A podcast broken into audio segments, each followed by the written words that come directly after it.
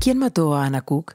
Es un podcast documental escrito por Rodrigo Fruxá, resultado de cinco años de investigación, el análisis de más de 400 páginas de documentación judicial, la realización de alrededor de 100 entrevistas con todos los involucrados y la recopilación de archivos audiovisuales y sonoros considerados relevantes para el caso.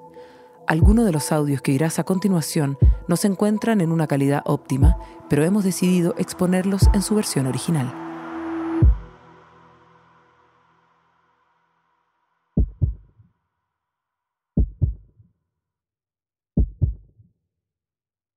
Hola Diana, hola Kike. Hola, no estoy muy bien porque les traigo una historia bastante triste, bastante fuerte. Escucha, Ay, es que voy saliendo. pero escucha. ¿Qué es esto? Un podcast. Un podcast. Pero ¿quién tiene tiempo para andar escuchando podcast? Al inicio de esta semana, el lunes 2 de agosto, se cumplieron cuatro años desde el femicidio de Anna Cook, que hasta el día de hoy no ha recibido ningún tipo de justicia y ningún tipo de reparación.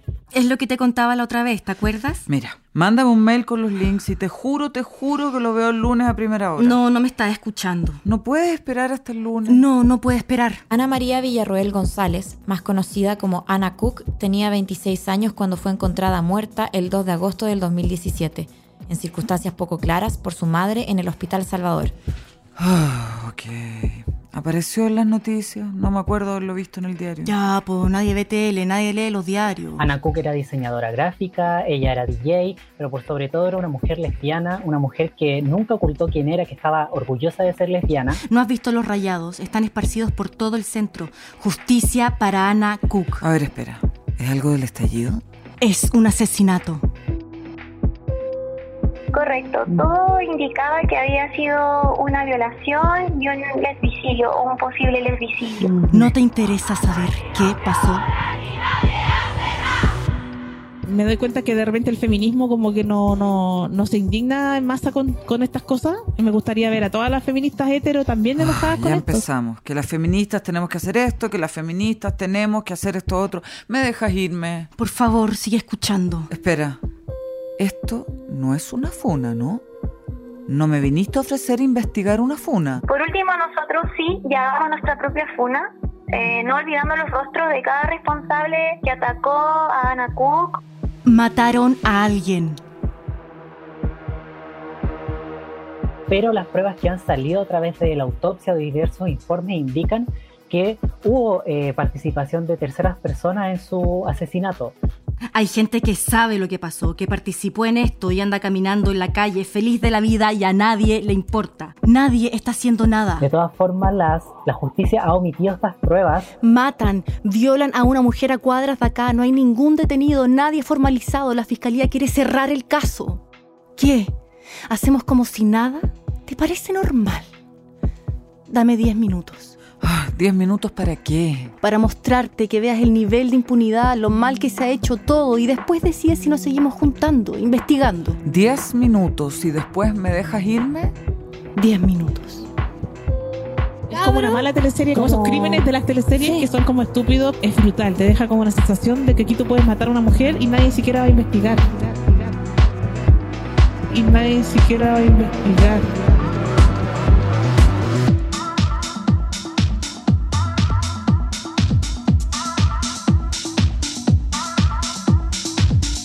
Podcast presenta ¿Quién mató a Ana Cook? Capítulo 1 Calle Tranquila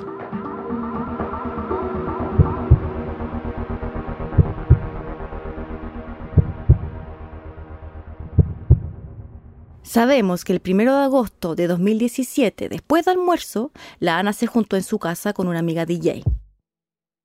Sabemos que esa reunión era para preparar los detalles de un viaje que iba a hacer esa misma semana al sur por pequeñas discos y pubs para mostrar su música. ¿Se gana plata con eso? ¿Con qué? ¿Con el DJ? Es un trabajo como cualquier otro. Algunas personas se hacen un sueldo. ¿Es importante eso ahora? Todo es importante. Bueno, la plata depende del DJ. ¿Sigo? Por favor.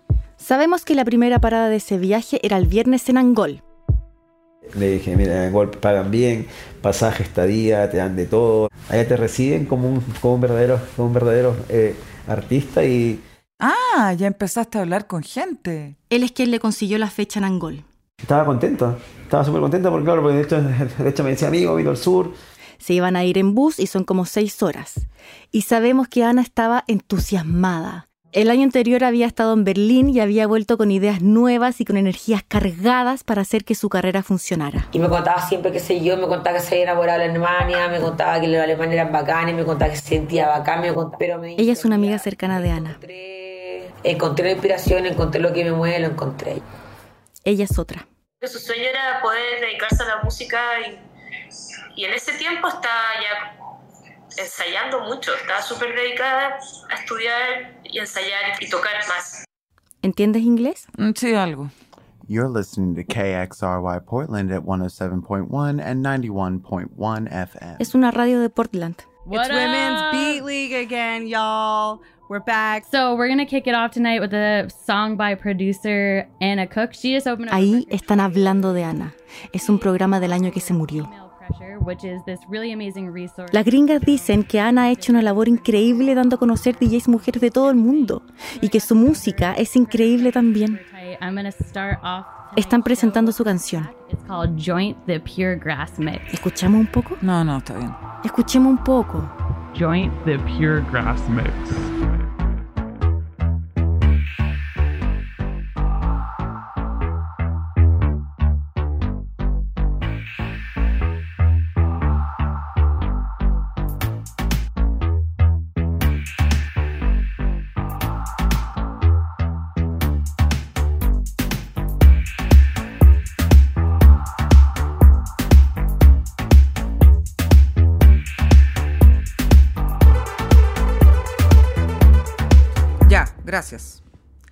Volvamos al día al... Primero de agosto 2017. Eso, primero de agosto.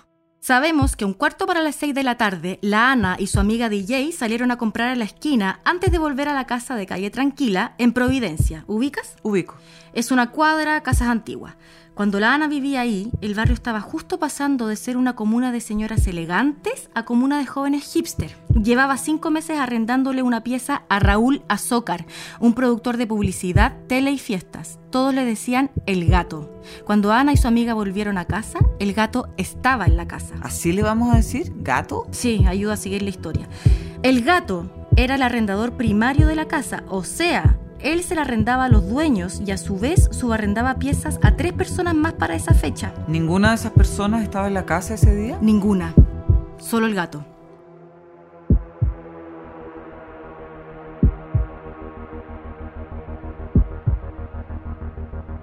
El gato dice en su declaración haberse encontrado con Ana y la amiga DJ brevemente cuando ellas entraron y también dice que luego ambas se encerraron a hacer música en la pieza de Ana durante el resto de la tarde a volumen bajo. O sea, que fuera de la pieza de Ana no se escuchaba el ruido de adentro. Él siguió trabajando en su oficina preparando el material promocional de una teleserie de TVN. De hecho, le había pedido ayuda a Ana con unas gráficas. Alrededor de las 7 de la tarde, la casa... ¿Cómo, cómo que alrededor? Era una casa, no una pega, nadie marca tarjeta, no hay horarios precisos, precisos. Hay que ir acostumbrándose a estos vacíos, ¿eh? No es de, no es de flojera. Hay gente que lleva años armando este puzzle y no pueden hacer que haga sentido.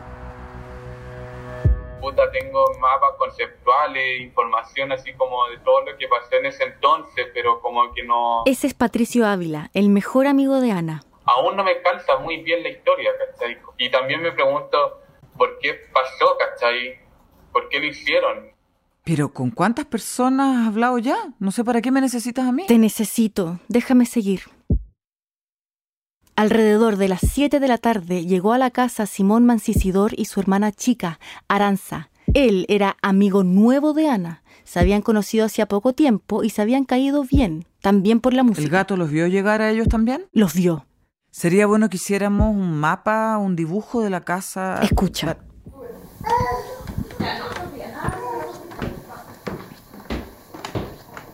Son los dueños de la casa, un matrimonio joven. Me la mostraron, pieza por pieza. Ahora viven ahí. Esta era lo que yo creo que era originalmente en la casa la pieza de servicio. No, si no es que tú creas, era. Y aquí había una. Acá había como un pequeño closet que tenía esta pieza. No, estaba la caldera, mi amor. Acá. No querían hablar conmigo al principio. La casa les ha traído puros problemas. Antes del gato y Ana, esa casa era como un mito de la vida nocturna santiaguina, cuando vivieron ahí varios actores famosos. Uno es un poco de todo, Sí. pero lo más interesante es- son las coincidencias, pues yo no puedo creer ¿Esa voz es de la Cecilia Boloco? Es ella y el actor Benjamín Vicuña. en una calle que se llamaba Tranquila. Tranquila. Tranquilita era la calle. Sigue estando en la calle y sigue. Y habrá sido testigo de quién sabe de cuánto. tantas cosas, sí. Y ahora les pasó esto, la casa transformada en una escena del crimen. Me dijeron dos cosas importantes. Uno, que la pieza de Ana tenía entrada independiente del resto de la casa, o sea, se podía pasar por el patio sin pasar por el resto de la casa. Ya.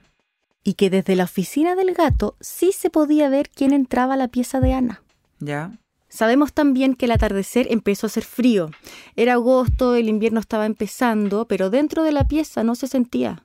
Estaban fumando, tomando cerveza, conversando fuerte. Ana, entre medio, probaba sonidos en sus máquinas, hablaba del viaje al sur. Antes de las 10 de la noche salieron a la cocina para comer algo. Como estaba helado, volvieron rápido. A ver, espera, me perdí. ¿Cuánta gente había en la pieza? Cuatro, porque la amiga DJ de Ana se había ido como cerca de las 11 de la noche. ¿Cómo, cómo cerca? Pero sí sabemos que a las 23.30 ya se había ido porque a esa hora llegó Viena, la pareja de Simón. Pero Gato, Aranza, Viena, los nombres de esta gente. Ya, po, concéntrate. Viena, la pareja de Simón, apareció en la pieza con guata de cuatro meses de embarazo. Cuando llegó, Ana le tocó la guatita muy cariñosa y le preguntó cómo se sentía. Hablaron del nombre que le iban a poner a la niña cuando naciera. Fue mujer. A los papás, Ana les parecía mejor, pero la Ana les pidió que no, por ningún motivo, cualquier nombre menos Ana. Raro igual. No, no es tan raro. ¿Cuánta gente había entonces? A las 12 de la noche había cuatro personas en la pieza. Ana, Simón, Aranza, su hermana chica, y Viena, su polola embarazada. Estuvieron conversando hasta las 2 de la mañana cuando los invitados pidieron un Uber para irse a la casa donde iban a dormir en Vitacura. Ana los fue a dejar a la puerta. Se despidieron, beso, abrazo, chao, chao. ¿Por qué se fueron? Porque era martes. Ah, ¿tenían mucho trabajo temprano? Sí, fíjate que sí, algunos tenían. Ok, está bien. Después, Ana entró a la casa y siguió dándole vueltas a su música, revisando temas antiguos. A las 4.03 posteó en Facebook una versión propia de un tema de la banda sonora de un videojuego. ¿Videojuego, banda sonora? ¿Tienen banda sonora? Da lo mismo, muy largo de explicar, pero la canción venía con un texto para su primo. No se veían hace tiempo. Lo llamé, pero no me quiso contestar. Me mandó un mensaje de texto. Dice, esa noche Anita había publicado ese tema quizás como recordando nuestra infancia.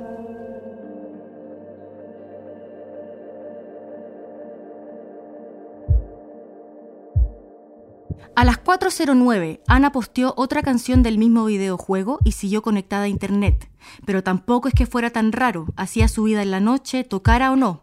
Una ex polola estaba hace semanas que si le escribo, de que si no le escribo. Estuvo a punto de escribirle. Yo estaba así como en Facebook y yo la veía conectada, ¿cachai? Y te estoy hablando así ya una, dos, tres, cuatro de la mañana porque me desvelé, ¿cachai? Y la veía conectada todo el rato, todo el rato. Y yo decía ya, y como que la pinchaba, ¿cachai? Y la escribía. Y decía, no, man, ¿para qué le voy a escribir, ¿cachai? ¿Para qué? Pa, lo borraba. Y como que me empecé a acordar de ella y me empecé a acordar de todo, ¿cachai? Como ya, listo, bye, me voy a dormir, pero como que yo me siento tranquila, de verdad. Y el día siguiente me dicen esto. A las 7 de la mañana, Ana apareció conectada por última vez. Media hora antes, el gato ya se había levantado. Dice que no escuchó ningún ruido desde la pieza de Ana. Pidió un taxi porque supuestamente tenía una hora reservada en una clínica dental desde hace meses. Iba a estar allá toda la mañana para una operación larga. Una amiga lo fue a buscar pasada las 12, le habían pedido eso en la clínica porque iba a estar muy anestesiado como para volverse solo. La amiga lo dejó en la puerta de la casa de calle tranquila y se fue. ¿Qué hora era? Como las 13.30, todo según el gato. Sí sabemos que le escribió un texto antes de eso, a las 11.48, supuestamente desde el dentista. Era sobre un disfraz de corpóreo que iba a usar Ana en una campaña. Dice, anda cerca de la casa para que tomen las medidas de tu cuerpo para que te hagan el traje. ¿Ana respondió? No, ¿Ana estuvo sola en la casa toda esa mañana? no sabemos. No había cámaras.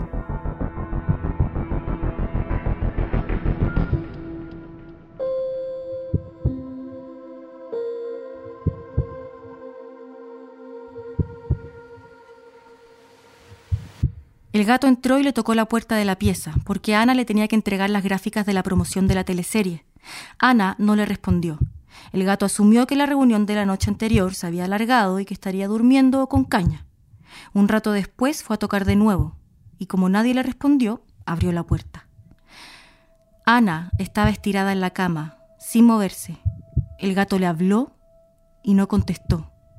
La intentó mover y no reaccionó. ¿Qué hizo ahí? Escribió en el chat de la gente que vivía en la casa ¿Diciendo qué? que Ana no respondía, que estaba inconsciente y no sabía qué hacer. El gato pidió un taxi y se la llevó al hospital El Salvador. Hay tres kilómetros y medio de distancia de puerta a puerta. El ingreso de Ana a urgencia fue a las 14.22. ¿Le atendieron rápido? Apenas llegó, la pasaron a una sala de reanimación. Un doctor quedó a cargo. Todo lo que hizo quedó registrado en la epicrisis. A las 14.48 fue declarada muerta.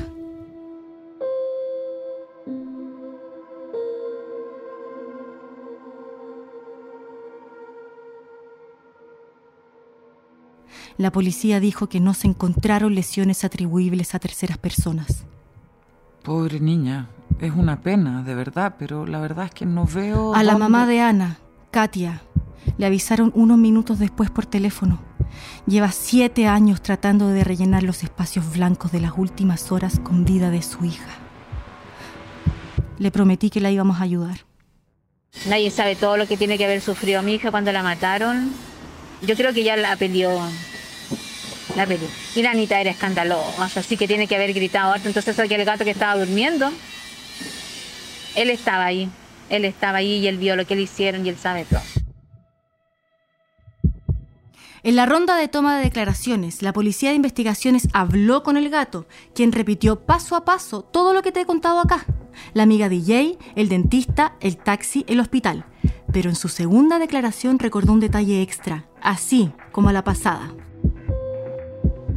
Cuando entró a la habitación, Ana, inconsciente, tenía empuñado un cuchillo en la mano. ¿Un cuchillo? ¿Como para defenderse? ¿Seguimos?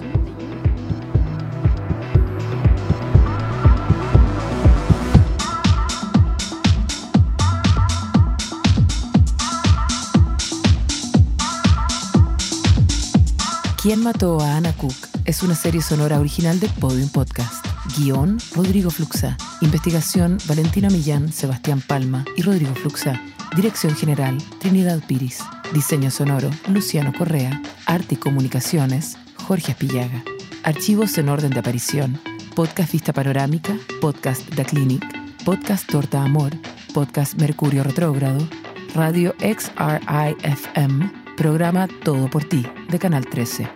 Entrevistas a Florencia Ropero, Elisa Punto, Patricio Ávila, Felipe Reyes, María José Chana, Catalina Minoletti y Katia González.